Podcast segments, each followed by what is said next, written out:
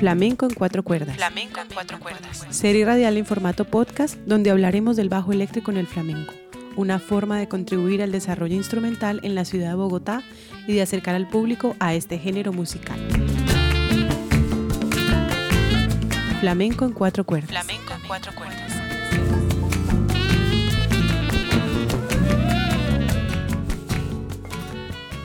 Bienvenidos a este último capítulo de la serie donde el bajo eléctrico y el flamenco son protagonistas.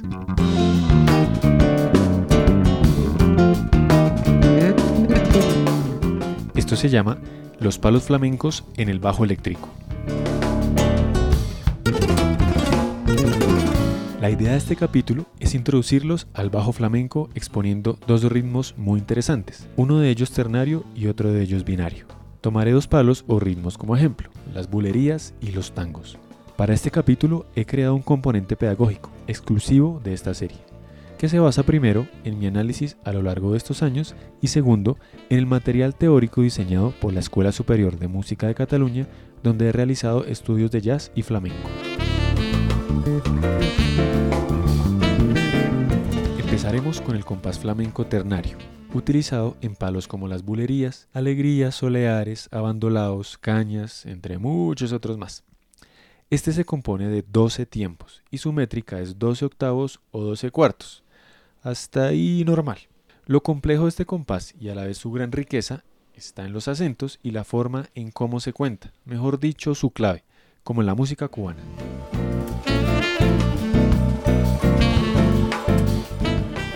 Quiero contarles que este material pude teorizarlo luego de mi paso por la SMUC, Escuela Superior de Música de Cataluña, donde tuve la oportunidad de contrastar todo lo que había estudiado y conceptualizado desde mi quehacer como músico con el material brindado por ellos y la forma en cómo lo entendían. Debo decir que como músico y pedagogo me funcionó ver escrito el flamenco, poder leer la partitura y analizarlo desde sus esquemas armónicos me sirvió para entenderlo mucho mejor. 12, 2, 3, 4, 5, 6, 7, 8, 9, 10, 11, 12, Para que me vayan entendiendo, lo que están escuchando es una bulería. Este ritmo, que hace parte de los palos ternarios, tiene varias formas de escritura. Dos compases de 6 octavos, o cuatro compases de 3 cuartos, o también dos compases de 3 cuartos y tres compases de 2 cuartos. Haga usted de cuenta la miola en el bambuco. Pero ¿por qué se escribe de esta manera? Es por la facilidad de entender los tiempos fuertes que serían el 12, el 3, el 6 o 7, el 8 y el 10. Tranquilos, tranquilos. Yo sé, es un poco confuso, pero paso a paso.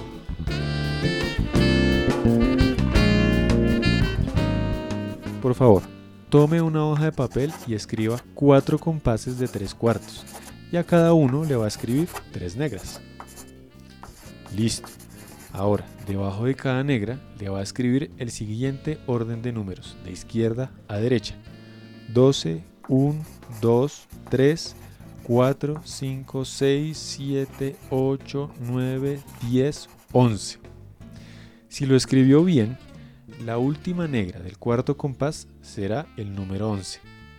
Ahora, escuchemos la forma de contar estos números y veamos en dónde quedarían sus acentos. 12, 1, 2, 3, 4, 5, 6, 7, 8, 9, 10, 11, 12, 1, 2, 3, 4, 5, 6, 7, 8, 9, 10, 11, 12, 1, 2, 3, 4, 5, 6, 7, 8, 9, 10, 11, 12, 1, 2, 3, 4, 5, 6, 7, 8, 9, 10. 12, 1, 2, 3, 4, 5, 6, 7, 8, 9, 10. 11, 12, 1, 2, 3, 4, 5, 6, 7, 8, 9, 10.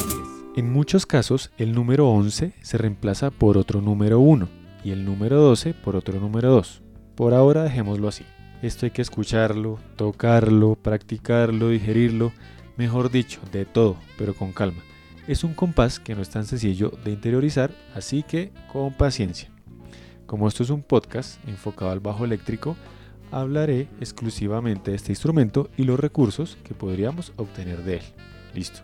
Por ahora no nos vamos a enfocar en la armonía, así que confíen en mí. Haremos lo siguiente. Cuando la voz va en el número 12, vamos a tocar la nota Do. Para instrumentos armónicos, Do mayor bemol 9. Ojo, triada con bemol 9 sin séptima.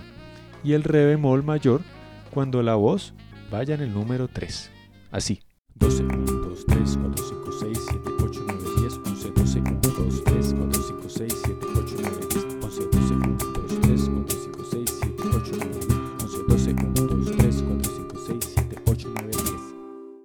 Es importante, como en cualquier música, saber lo que hace la percusión, los instrumentos armónicos y melódicos. Por eso, escuchan también los patrones de las palmas y el cajón. Bueno, volvamos al ejercicio. 12, 2, 3, 7, 8, 9, 10, 11, 12, 2, 3, 4, 5, 6, 7, 8, 9, 10, 11, 12, 2, 3, 4, 5, 7, 8, 9,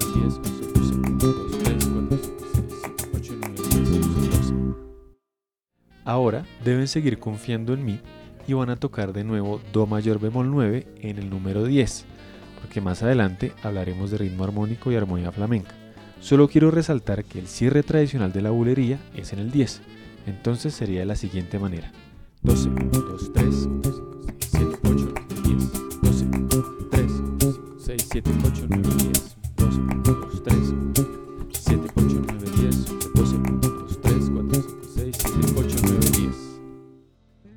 Como dicen los grandes maestros, la diferencia está en los detalles, así que esto depende de cada uno, no hay recetas.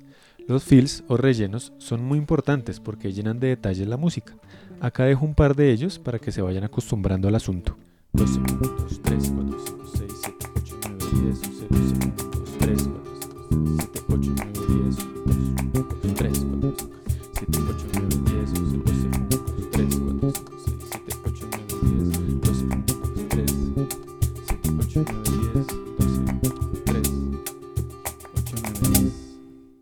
Les recomiendo que escuchen los discos de Camarón de la Isla, como Soy Gitano, Potro Rabia y Miel y por supuesto La Leyenda del Tiempo, para que se den una introducción al bajo en el flamenco. Y si les gusta y los apasiona tanto como yo, transcribirán mucho, porque para mí es una de las formas más efectivas de aprender cualquier género. Así que esto simplemente es la puerta para este universo musical.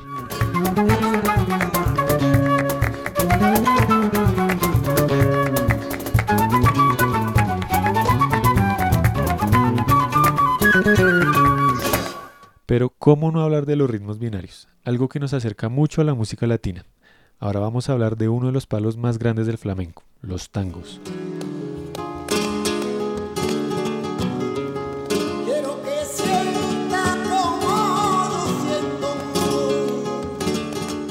Existen, así como en las bulerías, muchas clases de tangos que varían según la región a la que se interprete.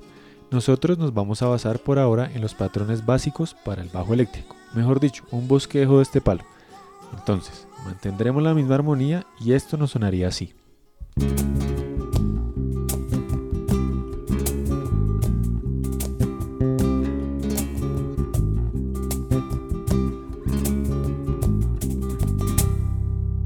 Como me decía Pep Cucurella, gran bajista catalán, los tangos los toco como el montuno, acentuando el 3 y el 4.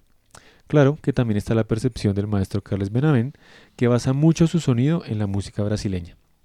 Una de las particularidades de este palo flamenco es que los cierres van en el tiempo 3 del último compás. Escuchemos.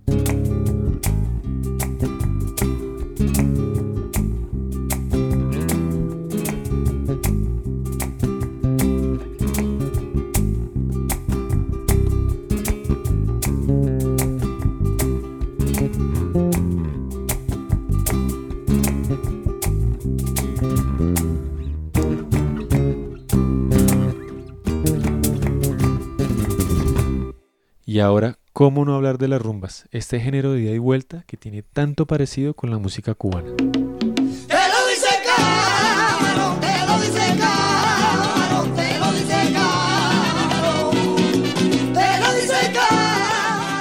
Son ritmos que tienen grandes rasgos del mestizaje. Los patrones en el bajo eléctrico son muy parecidos a la salsa. Escuchemos este ejemplo.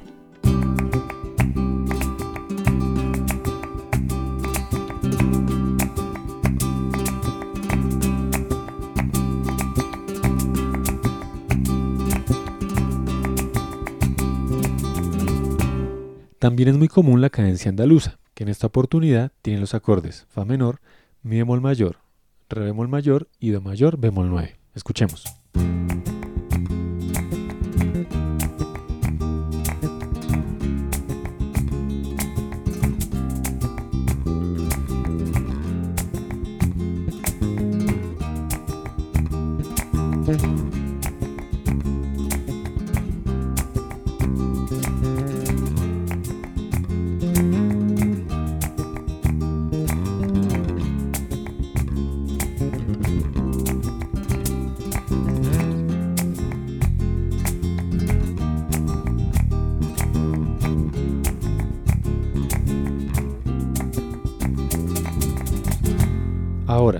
Hablar de la armonía y no extenderme mucho, solo hablaré del modo y de las funciones de cada acorde. El modo se llama frigio flamenco, y claro que sí, viene del modo frigio, es decir, con la segunda, tercera, sexta y séptima bemoles. En este caso, el modo maneja las dos terceras, es decir, la tercera natural y la tercera bemol. Si lo analizamos todo desde Do, en este caso Do frigio flamenco, la tónica sería Do mayor bemol 9 y la dominante modal sería el segundo grado, es decir, Re bemol mayor. Acá la dominante no sería el quinto grado, como comúnmente se observa en la música tonal, sino el segundo grado. A lo que nos debemos acostumbrar sonoramente es a la sensación de reposo sobre un acorde que para nosotros es disonante, es decir, el acorde mayor con novena bemol. Los siguientes acordes quedarían así. El tercer acorde del modo flamenco, función también híbrida, por una parte subdominante modal y por otra parte función de dominante el relativo mayor del modo frigio en los estilos bimodales. El cuarto grado menor es un acorde estable dentro del modo flamenco, subdominante modal también con sé que es un poco enredado, pero ánimo, que es una sonoridad muy potente. Recuerden que esto apenas es una introducción. Lo más importante ahora es acostumbrarnos a esta sonoridad armónica y a sus acentos rítmicos, que son la base del aprendizaje.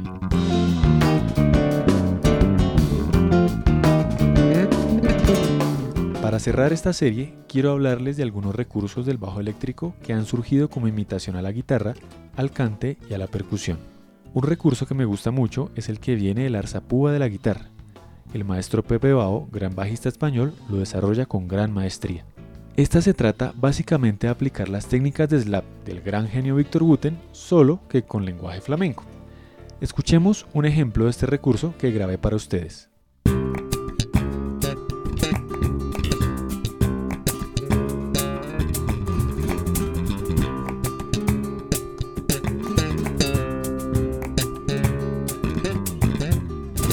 Otro gran recurso de interpretación se basa en las escalas descendentes, ligando siempre de la primera a la segunda.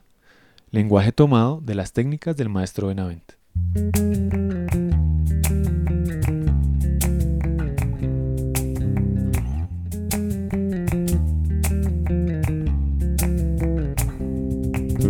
¿Y cómo no hablar de la ecualización? Jaco Pastorius dejó una marca en esto, porque la sonoridad del flamenco es ese sonido pastoso de un bajo freldes o sin trastes de los 70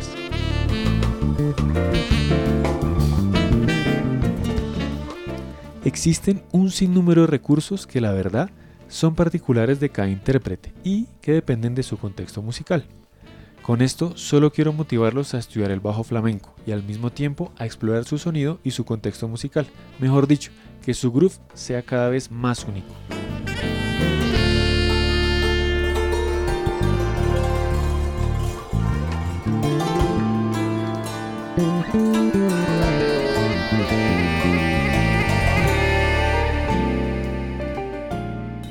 Agradezco inmensamente a todas las personas que apoyaron con sus testimonios y su música esta serie.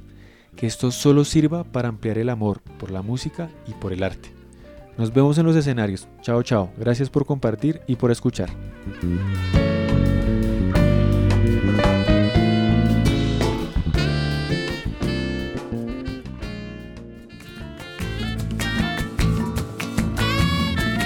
Esto fue Flamenco en cuatro cuerdas, serie radial acerca de la investigación el bajo eléctrico en el flamenco.